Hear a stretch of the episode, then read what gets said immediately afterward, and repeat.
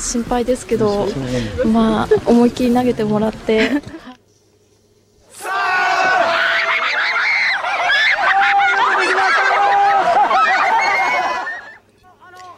300年の伝統を持つ十日町市松の山の婿投げ。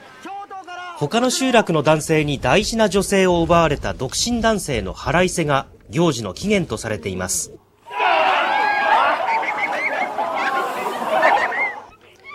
手洗い祝福を受けたお婿さんですが、しっかりお嫁さんから解放されていました。